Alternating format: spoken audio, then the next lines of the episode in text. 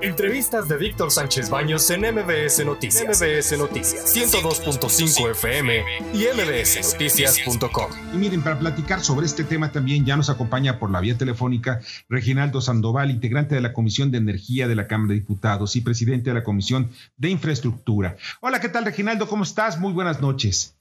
Muy buenas noches, me da gusto saludarte. Oye, Reginaldo, eh, qué amable eres, muchas gracias. Eh, ¿Qué es lo que estamos viendo hoy eh, alrededor de, la gran discusión en torno a esta reforma eléctrica? Yo veo que difícilmente podrían tener la mayoría. la mayoría calificada para poder hacer algunas reformas importantes. ¿Cómo están ustedes midiendo la, o sea, la posibilidad de lograr hacer pasar esta reforma?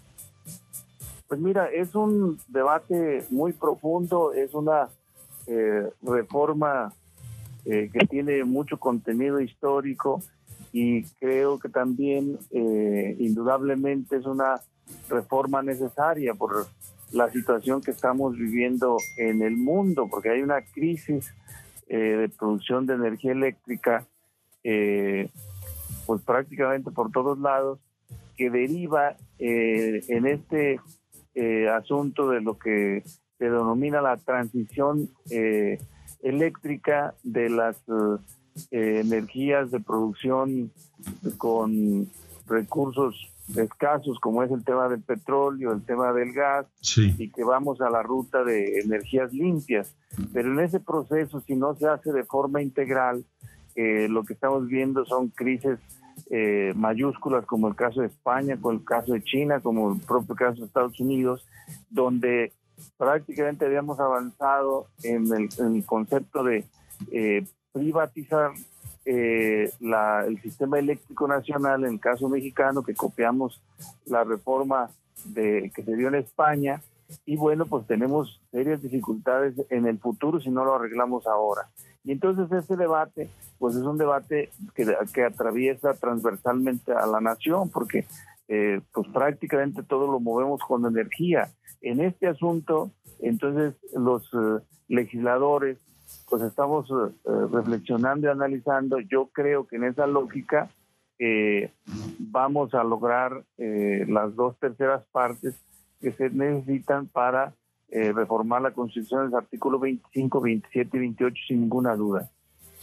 Reginaldo, hay algo que me parece muy importante destacar, pero se habla mucho de la industria eléctrica y que hay que recuperar la, Comisión Federal de Electricidad para, para el pueblo de México, cuando en realidad pues el pueblo de México simplemente se pone como en un estadio a ver el partido de fútbol y no, no, no recibe nada, hasta al contrario, paga por ver.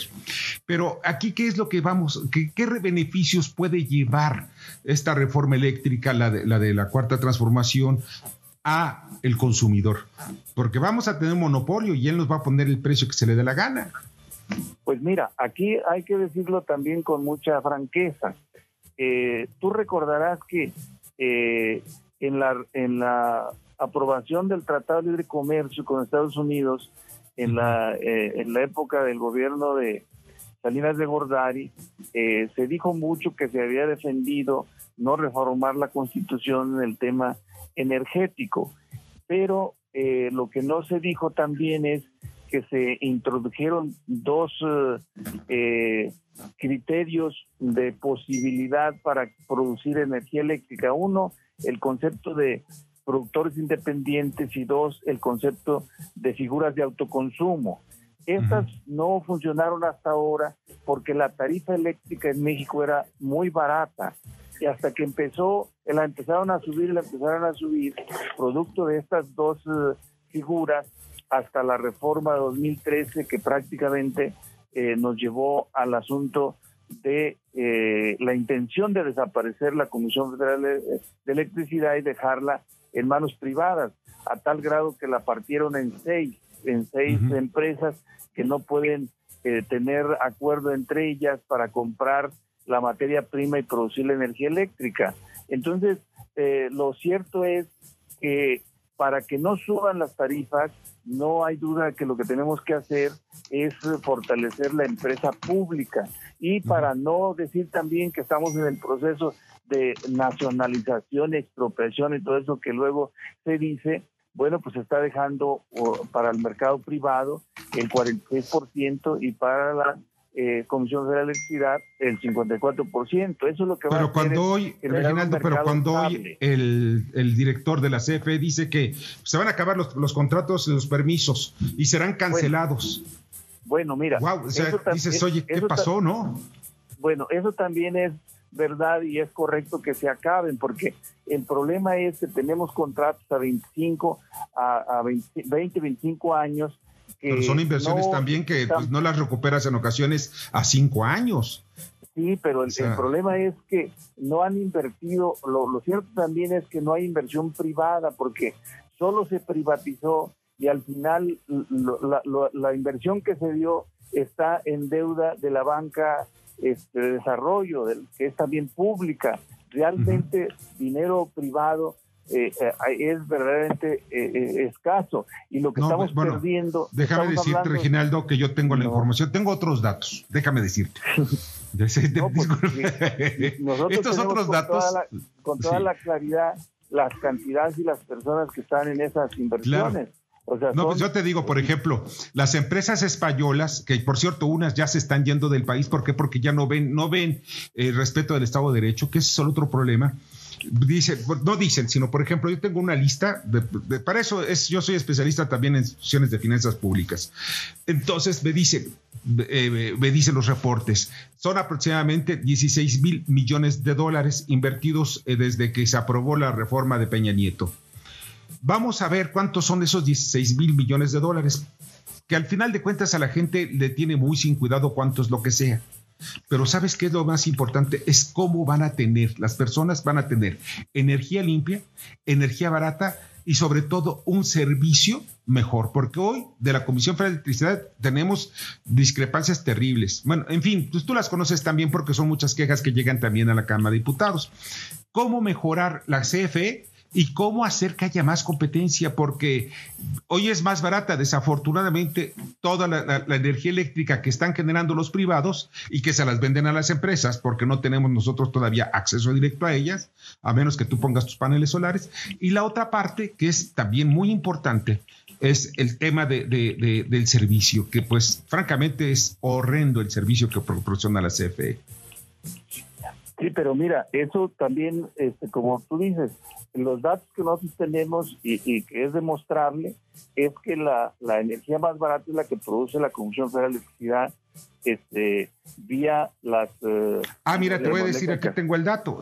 mira, el, el kilowatt el costo de producción de la Comisión Federal de Electricidad es de 4.77 y el costo de venta al público es de 5, si estamos hablando que es un promedio porque tienen diversas, eh, eh, ¿cómo se llama? Diversas, eh, sí, tarifas.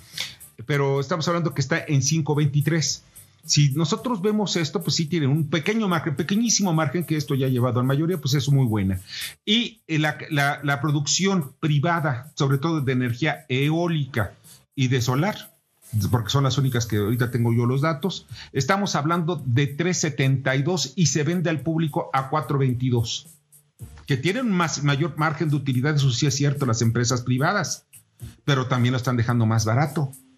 Sí, pero eh, eso también como no, no sucede así porque la eh, tiene menos costo, pero no paga el porteo y luego el, ah, no, le pagan a la Comisión Federal de Electricidad la última milla de Mira, no se le paga, o sea, ese es el gran problema que tenemos. Ah, si no se paga, pues hay que, hay que embargarlos, o sea, hay que, si no se, desconectan. Nosotros estamos, estamos de acuerdo. Ahora, así le pasa a la mayoría de los ciudadanos en México, cuando no pagan la, la tarifa, los desconectan y les quitan la luz. Sí, por eso, pero no pagan el porteo las empresas privadas, porque la única empresa que hace la distribución es por el cableado de la Comisión Federal de Electricidad y ese porteo no lo paga la empresa privada. Luego está obligada a vender el 100% de lo que produce la Comisión Federal de Electricidad y, y generaron un concepto que se llama excedente. Y ese eh, eh, realmente se quedan con el 40% y es donde aparece la otra figura de autoconsumo. Y entonces, eh, en el tema de la figura de autoconsumo, solo deben de quedar las empresas que están produciendo, que no rebasan las 300. Pero realmente metieron otro concepto que es por acciones de un dólar y te llevaron a, a, entre esas, a estos socios de autoconsumo a más de 76 mil que no están pagando el porteo de, la energía eléctrica. Pues debía pagarlo porque está castigado que uno busque tener mejor costo y mejor uso de energía eléctrica en México. ¿Se castigará eso? Eh, eh, nosotros estamos de acuerdo en eso y garantizar. ok, gracias.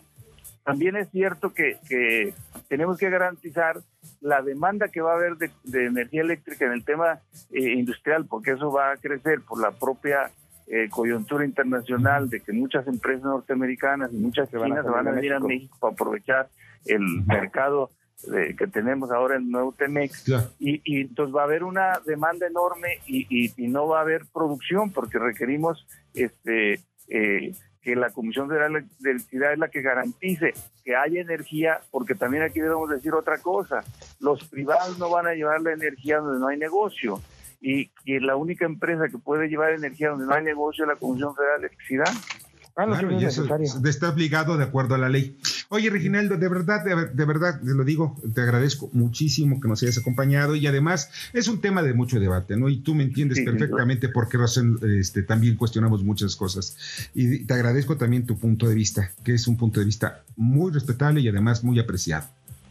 Muchas gracias.